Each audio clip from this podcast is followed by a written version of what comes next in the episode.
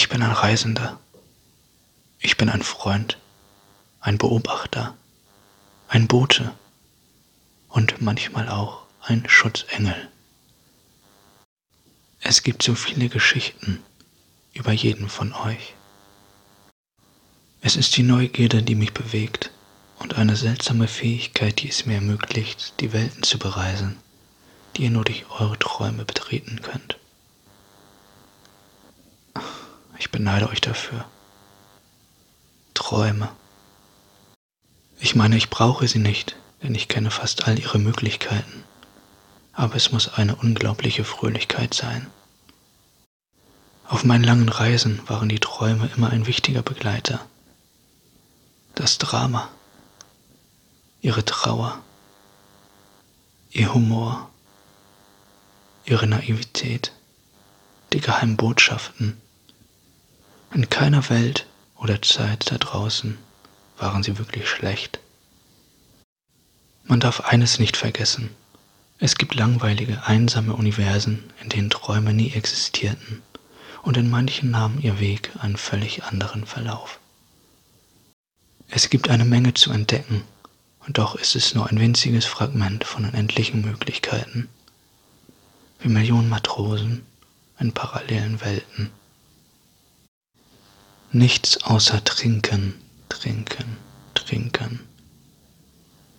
Die eiskalte Meeresbrise weht um dich, einsaugend, einatmend, eins sein, unauslöschlicher Durst, unersättlicher Hunger, ein nie endender Wille.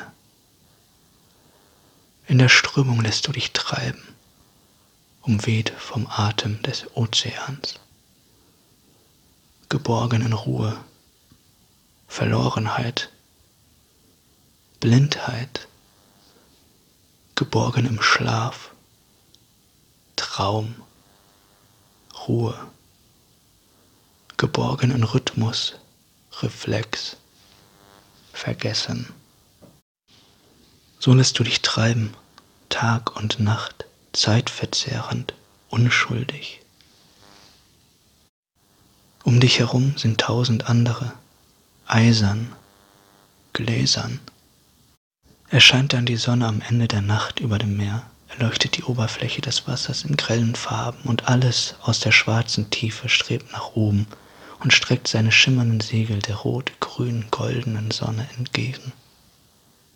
In diese fremde Welt zu reisen, ist nahezu unmöglich, und doch kann es geschehen, dass wir uns dort begegnen, wenn auch ohne voneinander zu wissen.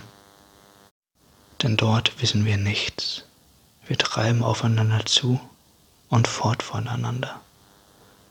Ohne Melancholie, Schmerz oder Klage. Wir wissen nichts von Geburt oder Tod und doch leben, denken, fühlen wir. In diese fremde Welt zu gelangen bedeutet niemals mehr anderswo sein zu können. Niemals. Doch spreche ich von dieser Welt nicht als Warnung, Vergeltung oder Drohung.